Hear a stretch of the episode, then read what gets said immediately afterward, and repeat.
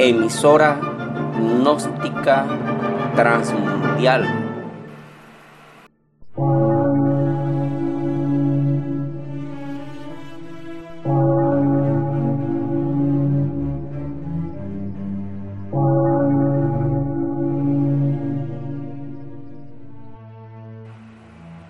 por una nueva civilización y una nueva cultura sobre la faz de la tierra.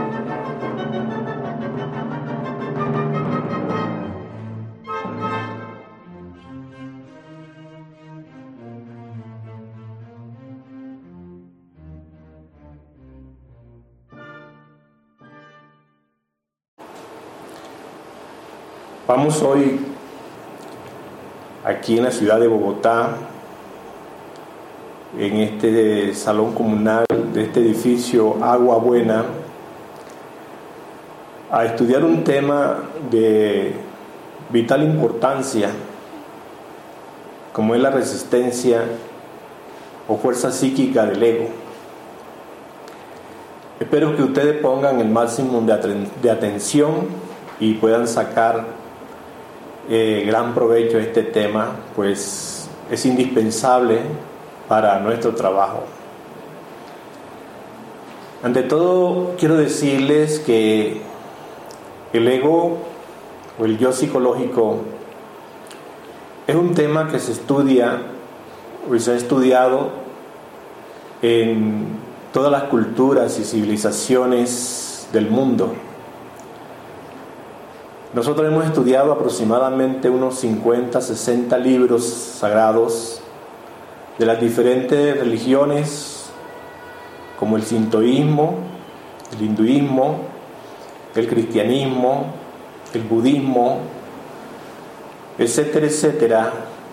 Y en todos estos libros toca el estudio del yo psicológico como un tema de lo más trascendental y de la, lo más primordial. Existe la doctrina de los muchos que es planteada por los tibetanos, tal como la estudió el señor Gurdjieff, el señor Uspenki y otros muchos más. Y existe la doctrina de los muchos que estudiaron los egipcios, nosotros, los que estudiamos la gnosis, eh, hemos tomado de los egipcios la doctrina de los muchos, y la estamos estudiando, y la estamos desglosando para que la humanidad se entere de lo que es en sí el yo o el ego. Existen muchas eh, enseñanzas que dan a conocer pues el ego, ya sea de manera de mitología, de forma de alegorías, representaciones, eh, etcétera. Se dice, por ejemplo, que nosotros parecemos un barco cargado de muchos pasajeros. Así somos nosotros psicológicamente. También se ha dicho pues que somos como una asamblea, una gran asamblea donde cada quien toma la palabra.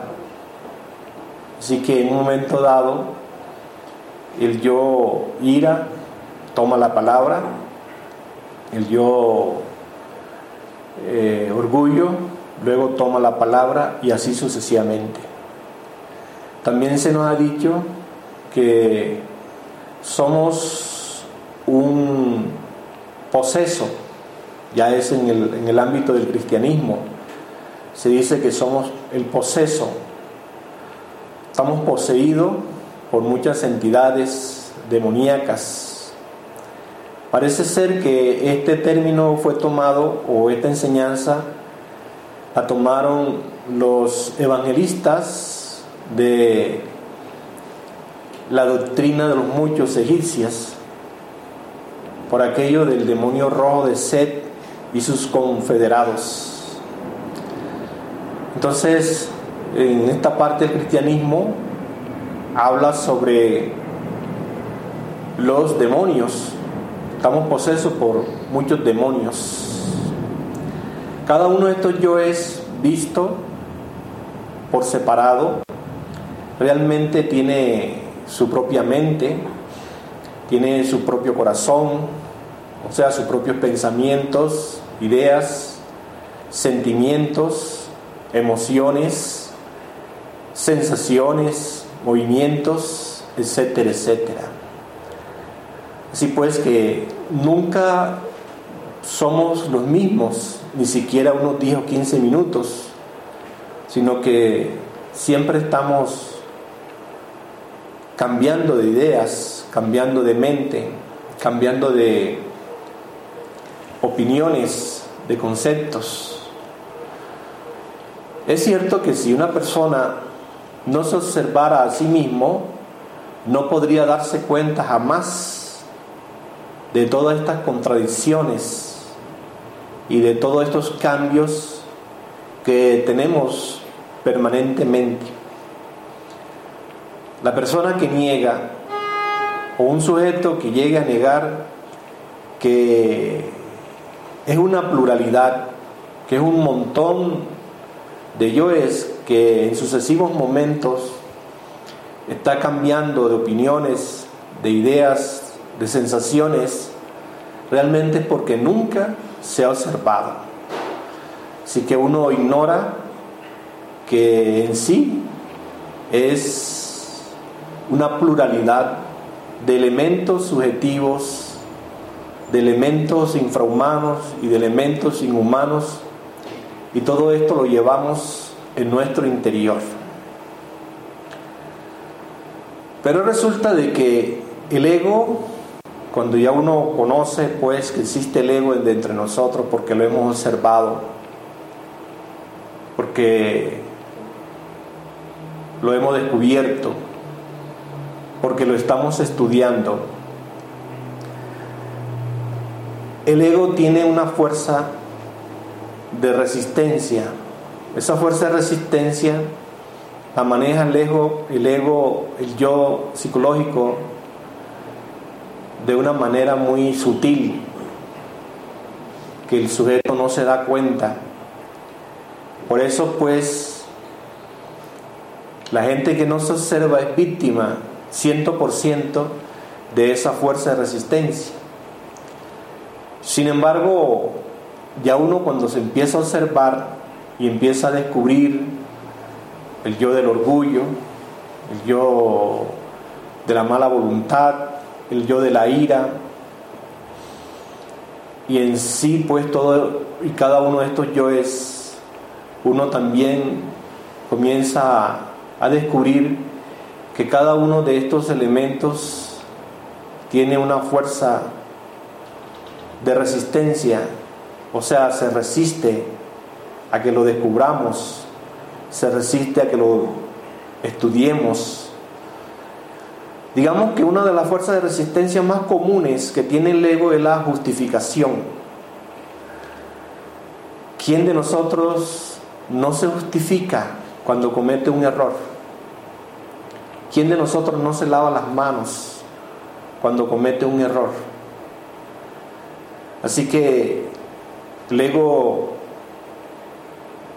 basado pues en la ignorancia de nosotros y en la profundidad del estudio de él, de una manera instintiva, él se defiende.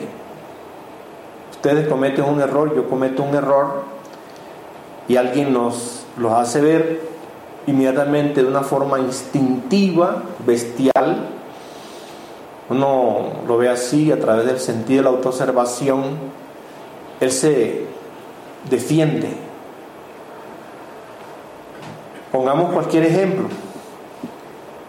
Supongamos que alguien nos dice que somos mentirosos y eso que estamos diciendo es una solemne mentira. De una forma, pues, dijéramos, eh, vulgar, insultamos a esa persona. O simplemente nos defendemos o se defiende el yo de la mentira diciendo que, que esto es así o es asado, que por lo tanto pues es válido lo que está diciendo.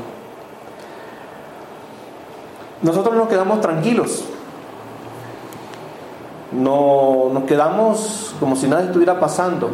O sea, ahí todavía, cuando somos víctimas de la resistencia del ego, de la fuerza psíquica de ese yo, no nos hemos dado cuenta de lo que es verdaderamente un ego. ¿Cómo lo vamos a defender? ¿Cierto? Entonces, ahora vayamos a, a, los aspectos del trabajo. Por ejemplo, que nosotros tengamos que hacer un trabajo esotérico. Viéramos un caso de meditación. Vamos a meditar. Inmediatamente encontramos la resistencia del ego. El pero del ego. El ego puede evadirse diciendo que no tiene tiempo, diciendo que está muy preocupado, que no tiene un ambiente propicio para meditar. Entonces, de esta manera, el ego impide que nosotros podamos tocar, palpar la luz. Ese quiere defender, él es tinieblas y él quiere que nosotros prosiga las, las tinieblas. Así pues que en cada labor esotérica encontramos una fuerza opositora. Esa fuerza opositora es la resistencia, que es el arma más poderosa que tiene el ego para salirse con las suyas. Por ejemplo, nosotros decimos, en este trabajo no tiene cabida la personalidad. Mas cuando nosotros comenzamos a platicar y empezamos a interrelacionarnos, observamos siempre que la personalidad se impone en un conversatorio, se impone en una asamblea, se impone en una reunión que tengamos. Se ve como una persona que conoce mucho de esta enseñanza. Se ve como una persona que conoce mucho de las cosas que se pueden manejar administrativamente. Nadie se está dando cuenta, pero ahí está prosiguiendo la acción del ego. Nadie se da cuenta de que esa es la resistencia del ego. Nadie trata como de que salga de él, que surja de él la verdad, la conciencia, el amor, la integridad, la sencillez, sino queremos que surja siempre la fuerza opositora, la resistencia del ego. Por lo tanto, ya ustedes van comprendiendo lo difícil que es una toma de conciencia, hacerse consciente de algo. Cuando nosotros tratamos de hacer un análisis sobre algo, dijéramos que estamos aquí, ¿no? Que aquí tenemos que hacernos conscientes que estamos en este salón comunal, que estamos estudiando la resistencia del ego, que estamos estudiando esa fuerza que siempre se opone al despertar de la conciencia. El ego se sale por la tangente el ego dice más adelante, cuando tenga más tiempo, cuando tenga más experiencia, cuando tenga más versatilidad, etc. Así sale siempre el ego y se sale con las suyas. Entonces nosotros siempre estamos posponiendo el despertar con alguna sugestión con alguna justificación, con alguna resistencia. Si estamos, por ejemplo, en la casa y tenemos de pronto un problema con el cónyuge, con los hijos, donde tenemos que estar conscientes que la conciencia se exprese a través de nosotros para poder poner orden a la familia, a la gente que está allí con nosotros, el ego se justifica, se evade,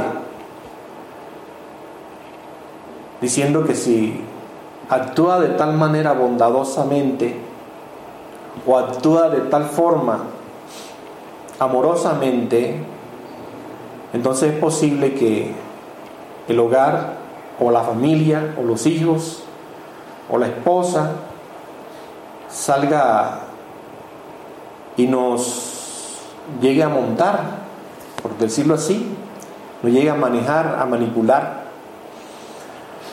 Entonces ahí vemos siempre la resistencia del ego. No hay un paso que demos donde hacia el despertar de la conciencia, hacia la expansión de la conciencia, hacia el desarrollo íntimo de nosotros, donde no encontremos la resistencia del ego. Lamentablemente, siempre gana esa fuerza opositora. Ustedes mismos son testigos de ello. Invitemos a una persona a que venga a esta clase, a esta reunión la persona se le ve que uno ha visto es las ganas, el anhelo de venir a una conferencia. Pero como esa persona no puede hacer, porque a él todo le sucede, debido a que es una montonera de yoes, y los yoes defienden su, sus intereses. Así que no, esa persona no puede contar que un yo lo va a ayudar a venir aquí. Muy por el contrario, le va a cortar inmediatamente cualquier anhelo que surge en él. Entonces, le pone una resistencia, coloca una evasión, una, una, fuerza allí para que pueda asistir a esta clase. Es posible que se haya comprometido hace una semana con algo frívolo, por ejemplo, de verse un programa con la novia, programa que no tiene la menor trascendencia o ayuda al despertar de la conciencia. Es posible que se haya comprometido incluso de acompañar a algún familiar al supermercado, cuestión que podría dejarla para una hora después. No hay algo de suma urgencia. Sin embargo, esa persona el ego le dice, es que tú estás comprometido, ya tú te comprometiste, ya tú diste la palabra. Entonces le sale con esas cosas y la persona en realidad no puede hacer nada. Es como si lo ataran, lo encadenaran, no se puede mover. Así sucede con cualquiera de nuestras labores dijéramos que vamos a distribuir revistas, cuadernos o el boletín del POSCLA. De hecho viene la fuerza de resistencia y actúa. Ve que no tiene dinero. Ve que no puedes hacer nada porque tienes ya este, este compromiso.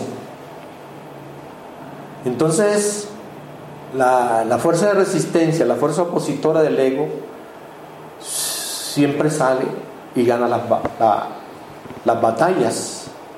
Porque en nosotros no hay una posición revolucionaria, una posición rebelde contra el ego, sino que siempre el ego nos lleva contra la pared, nos lleva, nos arrincona, y allí mediante sus opiniones, sus conceptos, sus sensaciones, sus emociones, nos ata. Quedamos nosotros pues amarrados a eso que en ese momento el ego dice que no. Cierto. Tenemos que estudiar este tema profundamente. Solamente estudiando ciertas pautas Pero ya ustedes en la vida práctica, en cada movimiento que hagan hacia el despertar, siempre van a encontrar una fuerza que lo lleve a dormir más. Si ustedes van a bajar a, la novena esfera, por ejemplo, no vayan ustedes a pensar que eso es fácil. Ahí vamos a encontrar mucha resistencia. Son miles de millones de años fornicando, adulterando, perdiendo nuestra fuerza eh, sexual. Así que el ego en cualquier momento puede atraparnos, asaltarnos y vamos a perder seguramente nuestra energía.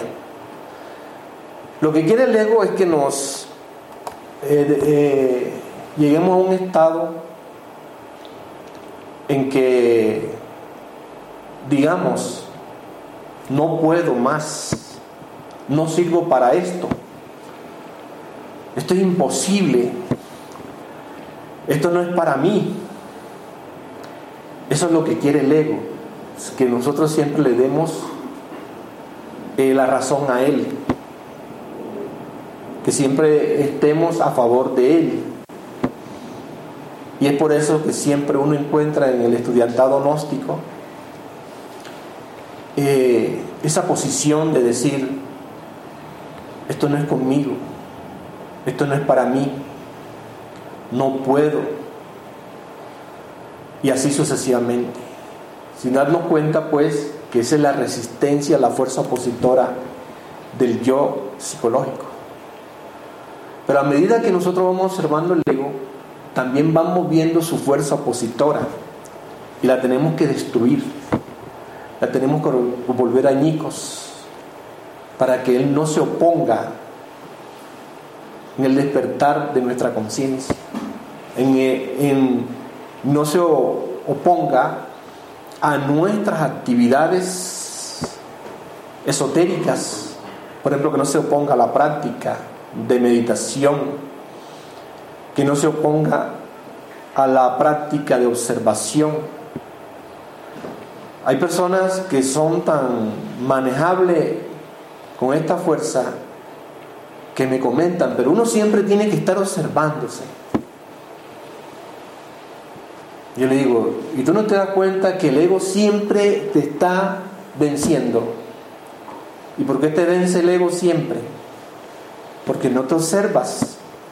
Entonces ven la observación de sí como una fuerza eh, imposible de realizar, como una tarea imposible de llevar a cabo. Si, así como tú has vivido sin observarte, que es una cosa muy difícil, porque es como andar a tientas, ciegas, porque tú no puedes andar de, momento en momento observándote. Es lo más fácil. Entonces uno tiene que recordar cuando uno fue perdiendo el sentido de la autoobservación psicológica. Muchas personas recuerdan cuando fueron perdiendo el sentido de la autoobservación psicológica, cuando se fueron identificando con las cosas del ego, con las cosas que uno ha considerado maravillosas del ego. Por ejemplo, irse para un prostíbulo y durar allá mediodía, un día, perdiendo su fuerza vital, adulterando. Y se fascinaron con, con, con, esas cosas. Hay personas que se dieron cuenta cuando fueron perdiendo el sentido la autoobservación, lo interno, fuera del cuerpo físico. Cuando comenzaron a a decir, ya no estoy viendo bien, como, como cuando uno está perdiendo la, la, vista aquí en lo, en lo, físico. Entonces allá también fue perdiendo el sentido de la autoobservación, se fue dando cuenta que no, no miraban bien las cosas, se distorsionaban, eh, se alteraban las cosas, se adulteraban. Y esas personas fueron cayendo en cuenta, estoy perdiendo el sentido de la autoobservación psicológica. Y ustedes no saben, y nadie sabe, y nadie calcula, y nadie se ha dado cuenta lo gravísimo que ha sido eso. Porque una cuestión lamentable es que uno haya perdido su vista interna. Imagínense que ya en Egipto hay un mito, todo un mito que explica, que enseña cómo Aurus, el hijo de Isis y Osiris, perdió el ojo, perdió el sentido de la observación psicológica. Y como dice el mito de que Set le dañó el ojo. Y eso es una lamentable y grave pérdida. Así que la gente no se ha dado cuenta, pues, cómo lo grave que es andar sin el sentido de la autoobservación. Entonces el ego le dice a esa persona, pero uno tiene que observarse siempre. Y eso no es perder el tiempo, o eso no es ponerse uno en peligro. Imagínense lo que le está diciendo ese ego a, esa, a ese sujeto, que si se observa pierde el tiempo, que si se observa pone su vida en peligro. Cuando observarse significa andar más consciente, tener más conciencia de lo que está haciendo. Y uno ser más consciente de lo que está haciendo, cómo puede poner su vida en peligro. Por el contrario, pero eso es la fuerza opositora del ego. Muchas veces hemos dicho, el ego mira todo al revés, lo blanco lo ve negro y lo negro lo ve blanco. Entonces el ego está viendo las cosas de la conciencia como negras. Por ejemplo, ¿qué dice la gente del gnosticismo? Lancen ristre contra el gnosticismo, ¿cierto? Porque esta es la luz y el ego no quiere luz. El ego lo que quiere son tinieblas. Uno ve una persona que coge una revista gnóstica y la, y la hace pedazos. Pero ¿por qué con esa misma ira, con esa misma rabia, con ese mismo odio, no hace pedazo una revista pornográfica? O una hoja de invitación hacia un programa mm, de pornografía. Porque eso está a favor del ego. Y uno tiene que comprender que cuando nosotros estamos haciendo distribución de, nuestras ediciones, esto está en contra del ego. El ego tiene entonces que colocar una fuerza de resistencia. Odia la gnosis. Mira esa revista. Rómpela. Eso le está diciendo el ego a esa persona. ¿Cierto? Uno ha visto una persona cómo coge con rabia con odio, destruye una revista. Y, y, uno la mira psicológicamente, o sea, internamente, un ego está diciendo eso. Rompe esa revista, rásgala, bótala a la basura. Y esa persona obedece al ego. Está manejada por el. Claro, como no se observa. Si en ese momento esa persona lanzara un rayo de luz sobre sí misma, sobre eso que le está ordenando que destruya la revista, vería pues un enemigo que tiene él contra la luz, que tiene él contra su propia paz interior, contra su propia felicidad. Así que, ¿cómo puede la gente? me estoy refiriendo a, a lo que estudiamos esta enseñanza. ¿Cómo podemos nosotros pensar que se nos va a abrir la puerta a donde vayamos, o que nos van a recibir espléndidamente. Muy por el contrario, tenemos que estar viendo que en todas esas personas está la fuerza opositora, la fuerza de resistencia, que no permite la llegada del conocimiento salvador. ¿Cierto? Así pues, ¿cómo podemos pretender esa cuestión. Miren cómo hablan del maestro Samael, en contra de sus enseñanzas, en contra de, su doctrina. Además, el maestro Samael nunca ha dicho, esta doctrina es mía,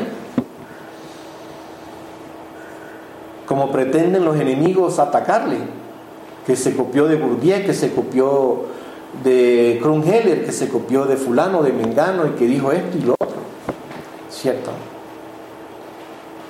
Más bien el maestro está diciendo, miren, la noche ha sido eterna, mira lo que dice Kronheller, eso no es copia, mira lo que dice Gurdjieff, pero la fuerza de resistencia le hace ver a esas personas que en verdad pues eh, el maestro es un, eh, ha hecho un plagio de eso y no mira las cosas como son. Así como ahora me están ustedes comentando el caso del Señor, el tema que puso el Señor, ¿cierto? Entonces ahí vemos como una fuerza de resistencia lo toma él y ya le hace ver que eso eh, lo ha leído y que eso en verdad está escrito en el cuaderno del, del estudio la causa y efecto, ¿cierto? Sí, pues la fuerza de resistencia es una fuerza que encontramos en el centro intelectual, que encontramos en el centro emocional, motor, instintivo y sexual. Siempre se va a oponer contra nuestro progreso interior. Por eso tenemos que ir preparándonos, tomando siempre una actitud revolucionaria ante la vida. La vida actúa contra el trabajo, ¿cierto? La vida está en contra del trabajo. Y si nosotros vamos a favor de la vida, entonces nos ponemos en contra del trabajo. La vida actúa como una fuerza de resistencia. Hagamos, por ejemplo, un comentario sobre las actividades de nosotros. Venir nosotros acá, uno siente la fuerza de resistencia del ego. En el caso nuestro, que venimos desde allá de, de tan lejos, uno observa la resistencia del ego. El ego resiste. Y uno al observar el ego, ¿qué dice el ego? ¿Para qué vas a ir por allá tan lejos? ¿Por qué? ¿Qué vas a hacer? Mira el dinero, mira el tiempo. Y le pone una cosa convincente a la razón. Si nosotros no estuviéramos observando el ego, ya hace rato no viniéramos. Porque el ego tiene sus razonamientos. Y sus razonamientos para la mente sensual son contundentes. Y si uno se deja llevar por esos razonamientos, de hecho, ya no viniera por acá. Lo mismo le pasa a ustedes. Le está ocurriendo lo mismo, la fuerza de resistencia de otra manera posiblemente, con otros razonamientos, les plantea que están perdiendo el tiempo, que están perdiendo la vida, que no están gozando la vida, que deberían utilizar esto para otra cosa, más provechosa, más generosa, y así sucesivamente. Entonces el ego hace que uno mire las cosas del ser como frivolidades, como tonterías, como cosas que no tienen la menor importancia. Y claro, sus intereses están en la vida. Entonces les plantea a ustedes y a nosotros y a todos los intereses de la vida. Nos hace ver que la vida es lo más importante que tenemos, que tenemos que gozarla que tenemos que aprovecharla, que se nos ha dado para este, realizar tal o tal proyecto y hay que sacarlo a flote y hay que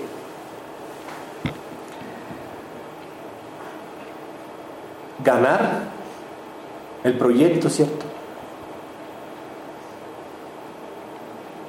Ese es el ego, la fuerza opositora.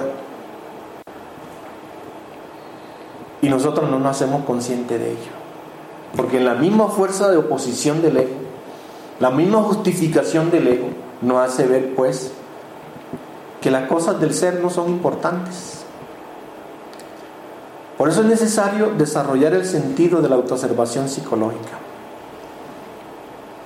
Por eso es importante que de momento en momento nosotros estemos analizando, reflexionando todo lo que vaya llegando a la mente, al centro emocional, al centro motor, al centro instintivo y al centro sexual.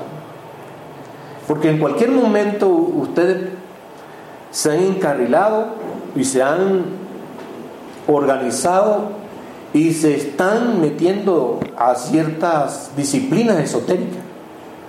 Pero en cualquier momento el ego los puede descarrilar. Y lo que quiere el ego siempre es que nosotros nos decepcionemos. Eso es lo que siempre quiere el ego. Que suframos como una especie de fraude. Que sintamos que la enseñanza nos defraudó. Que sintamos que la gente nos defraudó. Que el instructor, que el misionero, que el sacerdote, que la ISIS que nuestro instructor nos defraudó. Eso es lo que el ego quiere y busca a toda costa que nosotros nos sintamos defraudados. Porque ese es su mayor potencial que posee. Que no tomemos conciencia de esta enseñanza. Que no seamos conscientes de ella. Que no nos dejemos llevar hacia la muerte de Él, ¿cierto? Así que nosotros no podemos contar con el ego, como algunas personas han creído. Entonces el ego se inventa una cantidad de tesis, de teorías, digamos una o varias, el yo superior y el yo inferior. El yo se inventa la teoría del yo superior y del yo, yo inferior. Entonces, dice, este es un yo inferior que debe ser disciplinado a través de un yo superior. ¿Qué busca el ego con esa teoría del yo superior y el yo inferior? Que nosotros no trabajemos sobre sí, que nosotros no lo eliminemos. Que si tenemos ira, hay un yo superior entonces el yo superior debe disciplinar al yo de ira,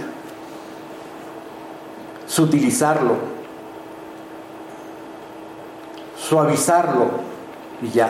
No hay necesidad de eliminar ningún yo, porque tenemos un yo superior y el yo superior debe imponerse sobre el yo inferior. Esa es una teoría del ego. Y esa teoría la dan las mejores escuelas donde se estudia el yo psicológico. Pero entonces se estudia de una manera que lo presentan como algo divino. El yo superior para esa gente es algo pues divino. Sin embargo, fíjense que continuó la esclavitud psicológica. Uno observa en esas personas, son felices, están llenos de paz. No, la esclavitud continúa, la esclavitud del yo psicológico. ¿Cierto? Pero ahí está la tesis. Y hay mucha gente, y uno conoce mucha gente, que dicen estar practicando el yo superior y el yo inferior. Pero han eliminado alguna vez el yo. ¿Qué yo han eliminado? ¿Qué ego han eh, aniquilado? Otra tesis que presenta el ego. Yo soy un yo permanente. Otra, existen esas escuelas donde estudian al ego como un yo permanente. O sea, uno siempre es, es el mismo. Y todos nosotros no creemos el mismo. Siempre los mismos. No nos damos cuenta que continuamente, casi sin término, estamos cambiando, cambiando, cambiando de opinión, cambiando de ideas, cambiando de, de sensaciones, cambiando. Hoy estamos a favor de la enseñanza gnóstica. Y hay gentes que se creen eso, que dicen, de aquí nadie me saca. A la vuelta de unos cuantos días están en contra de la enseñanza gnóstica. Y tienen otra argumentación, ¿cierto? Tienen otras ideas de la gnosis, otras opiniones, y así sucesivamente, ¿verdad? Entonces, al estudiar la, la, fuerza de resistencia, nosotros tenemos que volvernos muy maduros, porque dentro de cualquier yo está la fuerza de resistencia. Dentro de cualquier yo que ustedes vayan a estudiar, ahí está la fuerza de resistencia. Ustedes van a estudiar el yo del orgullo, traten de estudiarlo y no podrán. Si no descubren la resistencia. El yo de la mentira, traten de estudiarlo y traten de aniquilarlo, no podrán estudiarlo. Porque el yo se saldrá por, por una puerta falsa, les hará ver que eso es necesario, que eso es indispensable. Si no, ¿cómo pueden ustedes vivir? Una vez una persona decía eh, en un programa de televisión, ¿qué sería la vida sin el ego? Sería una vida aburridora, cansona. Tendría uno que suicidarse. Miren ustedes lo que, lo que decía aquel sujeto. Pero ¿quién es el que coloca el aburrimiento en esta vida? ¿Quién es el que se cansa en nosotros? El ego, el que se aburre, se hastía.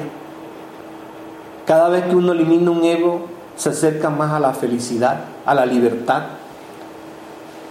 O sea, hay una revalorización del ser. Eso es lo que no quiere el ego, eso es lo que no le gusta el ego. Entonces, primero tenemos que reconocer la fuerza de resistencia. Ustedes quieren venir aquí a esta reunión, la esposa de uno de ustedes dice, los insulta, me vas a dejar a mí aquí sola. Ahora, ¿qué voy a hacer yo? Fíjate tú la clase de marido que eres tú. Entonces, tienen ustedes que reconocer que ahí hay una fuerza de resistencia. ¿Cierto? Hay que reconocer siempre la fuerza de resistencia en todo y cada uno los yoes. En el yo de la lujuria, en el yo de los celos, en el yo del amor propio, en el yo de la autoestima, en el yo de la ira, en el yo de la mentira, de la envidia, de la codicia, de la glotonería, etcétera, etcétera. El otro día le decía a un pariente, pero que tú estás comiendo mucho. Pero hay que comer porque de, pronto vendrá tiempos malos. Ahí está. ¿Cómo se justifica ese yo glotona? Vendrán tiempos malos. ¿Qué sabe ese yo del tiempo? Bueno o malo. Luego reconocida la, la fuerza de resistencia, hay que definirla. ¿Cierto? Hay que darse cuenta ciento por ciento que esa es una fuerza opositora.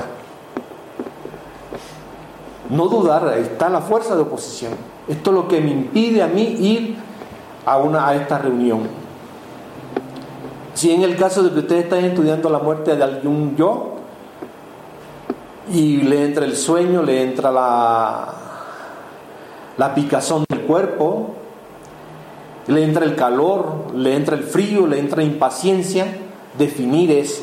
Esto él me está impidiendo que despierte la conciencia. Está impidiendo un estudio de este yo para poder liberarme de sus intereses mezquinos y egoístas y, y me impide pues sacar la fracción de conciencia que está embotellada dentro de ese yo. Luego hay que comprenderla. Hay que comprender sus ideales, sus emociones, sus sensaciones, sus movimientos y sus deseos. Eso lo hace uno a través de la meditación. La meditación tiene dos partes, ¿no? La concentración perfecta, y entonces sí, para que fluya la conciencia. Entonces, mediante esa concentración y la, el, fluir de la conciencia, de la esencia, del budata, de la, de la porción de alma, nosotros podemos, podemos darnos cuenta que cuáles son sus ideales, qué es lo que quiere ese yo, qué es lo que quiere esa fuerza de resistencia. Luego, pues, trabajar sobre ella. ¿Cómo? La oración trabajo, pidiéndole a la Madre Divina que nos desintere esa, esa fuerza opositora que nos está impidiendo el despertar, que nos está impidiendo ir a, a la conferencia, que nos está impidiendo ir a la asamblea, que nos está impidiendo ir a, al conversatorio, a la integración que tenemos, etcétera, etcétera. Así que pienso que de ahora en adelante ustedes no van a salir con defendiendo al ego, con aquella ideología del ego que ahora no puedo, que ahora no tengo tiempo, que ahora no tengo dinero, que se me hace imposible, porque esa es la fuerza de resistencia, hermanos y hermanas. Nuestros bisabuelos decían, querer es poder, ¿cierto? El mayor poder que puede tener una persona es anhelar algo. Cuando uno anhela algo, la resistencia es vencida. Pero si no hay un anhelo, la resistencia pues va a continuar, ¿cierto? Entonces, apelar siempre a la Madre Divina, apelar a la fuerza sexual, a la potencia sexual, al potencial sexual que tenemos en nuestro interior para lanzarlo contra esa fuerza de resistencia. Así vamos quedando libres y vamos quedando, se nos van cayendo las cadenas, ¿cierto? Yo muchas veces le he dicho a ustedes, cuando yo entré a estos estudios, nunca me perdí de una práctica, nunca me perdí de una conferencia, nunca me perdí de una integración, nunca me perdí de... Y tenía resistencia, y mucha por cierto, sobre todo mucha resistencia intelectual y emocional, ¿cierto? Porque venía de una escuela muy terrible pero cuando me salía al, encuentro esa resistencia, yo la observaba. Incluso para poder dar conferencias, yo comencé dando conferencias después de un, mes que entré a estos estudios, me dieron una oportunidad, no la, no la desaproveché, la tomé en mis manos y hasta el día de hoy. ¿Cierto? Pero siempre venía la resistencia y siempre viene. Hay unos yoes que todavía están allí muy fuertes, que tienen mucha fuerza de resistencia, ¿cierto? Y dije, pues, no me puedo perder de nada, porque eso es como cuando uno entra a la universidad, o al colegio, o a la escuela. Si uno va a una, clase y después no va, y después va y después no va, eso va quedando mucha laguna en uno, ¿cierto? Entonces no me perdí de ningún congreso, de ninguna reunión, fuera donde fuera, allá iba. Y sabía que cuando el, ego me decía, no tienes dinero para ir, esta vez si no vas a ir, no tienes dinero. Se conseguía el dinero. No puedes ir, mira a tus hijos. Y, y los hijos se quedaban ahí y no les pasó nunca nada. Pero el ego decía, mira, mira, eres un irresponsable entonces, el diablo haciendo hostia, hablando de responsabilidad, ¿cuándo ha sido responsable? ¿Cierto? Entonces necesitamos ir comprendiendo en sí, pues, lo que es esta cuestión eh, de la resistencia. El ego siempre va a luchar contra el despertar de la conciencia.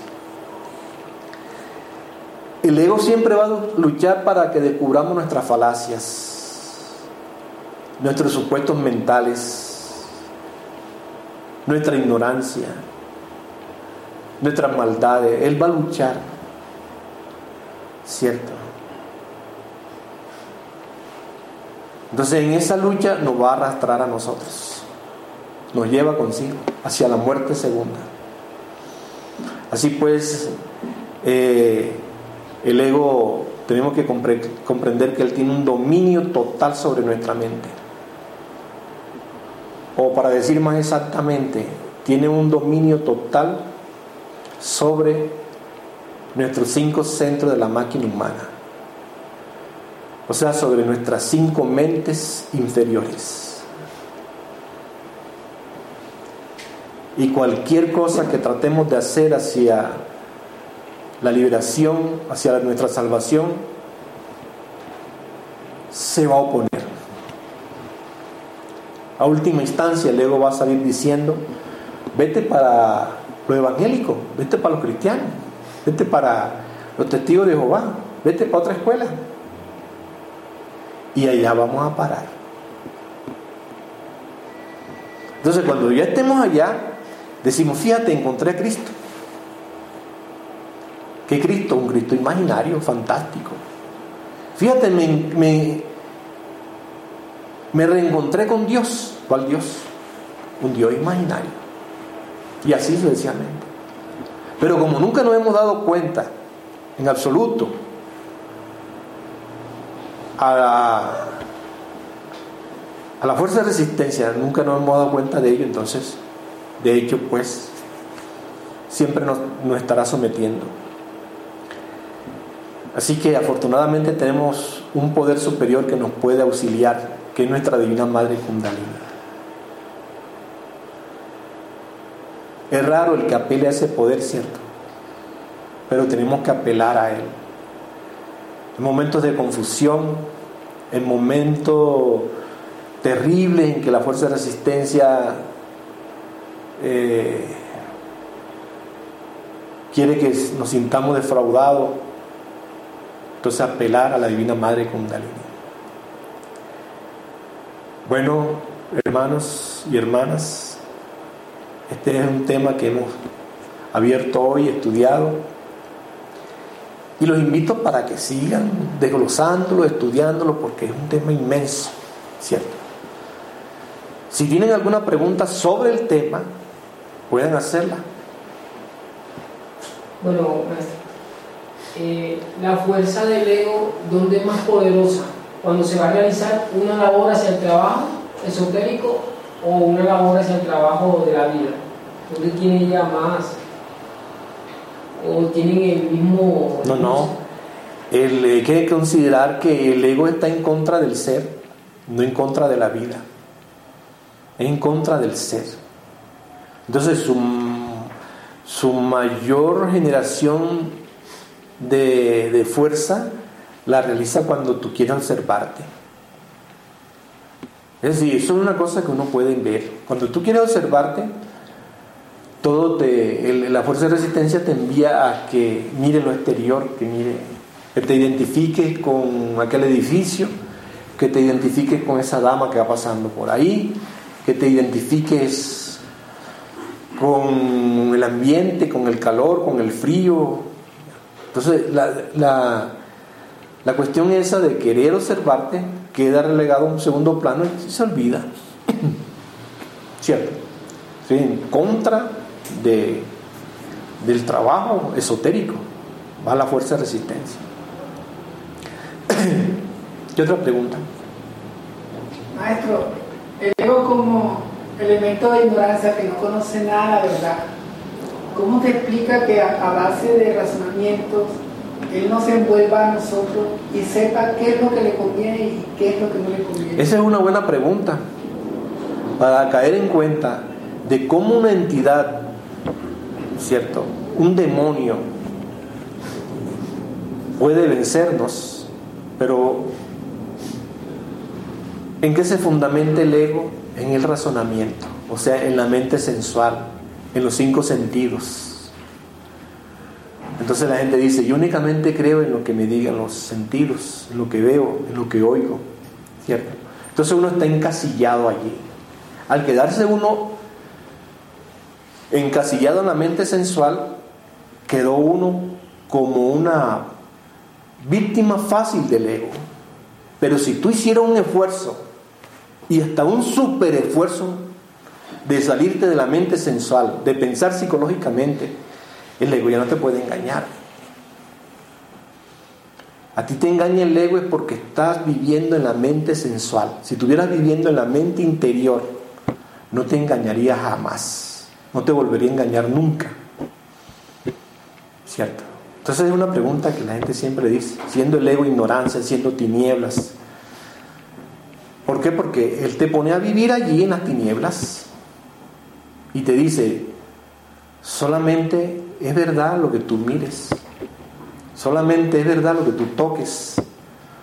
Y ahí cómo puedes tú, en ese mundo de tinieblas, en ese mundo sensualista, cómo puedes tú tocar la verdad, palparla, verla, oírla, no la ves. Es imposible. Pero luego te ha engañado que ahí, desde ahí es donde puedes ver la verdad. Entonces, cuando tú haces un, tomas una actitud rebelde, revolucionaria, ¿cierto? Una actitud digna, edificante, y te sales de ahí o tratas de salirte de ese mundo sensual, el ego entonces te va a llegar. ¿Para dónde va, Señor? Venga, este es su, su sitio de vida es aquí. Entonces, si tú luchas contra él, contra, esa fuerza de resistencia, incuestionablemente entonces llegarás a la mente interior. Te está observando, la observación te lleva a la mente interior. Desde ese punto, el ego no te puede engañar. Desde ese lugar, el ego no te puede sobornar, ni te puede meter miedo ni nada. ¿Cierto? ¿Qué otra pregunta? Eh, maestro, es posible que un super esfuerzo que uno haga hacia el trabajo le traiga un problema físico acá. Bueno, si tú haces un super esfuerzo hacia el trabajo no te puede originar ningún problema. A no ser que creas tú que estás haciendo un super esfuerzo y no lo estés haciendo. O sea, que, que una resistencia te esté engañando para que sientas un fraude por el trabajo. Ese, el, el, la fuerza de resistencia lo puede llevar hacia a esas cuerdas, ¿cierto? Meterte ahí para darte duro. Dice, por haberme venido yo para acá, tengo este problema. Pero ese es un punto de vista, una mente del ego, de ese ego. Te está poniendo eso así, de esa manera, para que odies el trabajo. Y hay gente, como nos observan, dicen, me problemé cuando llegué a la noche. Oye, cuando yo llegué a la noche, todos los problemas se me vinieron encima. Así puede ser la fuerza de resistencia, ¿cierto? Entonces, donde tú eres consciente, donde tú eh, tienes otro punto superior de ver la vida, ¿cómo te va a problemar? ¿qué trabajo te pueden problemar? A no ser que, que, la, que la mente te presente ese, esa situación así para que tú le tengas bronca a la enseñanza, le cojas odio. ¿Qué otra pregunta? ¿La ley de resistencia siempre se va a manifestar con el mismo nivel de fuerza o puede empezarse? La fuerza de resistencia depende de la fuerza siniestra que tenga el ego. Así es la fuerza de ella. Si tiene un yo muy fuerte, la resistencia será muy fuerte. Entonces espero que ustedes sigan estudiando en su vida práctica y en esta enseñanza la fuerza de resistencia. Todo por hoy.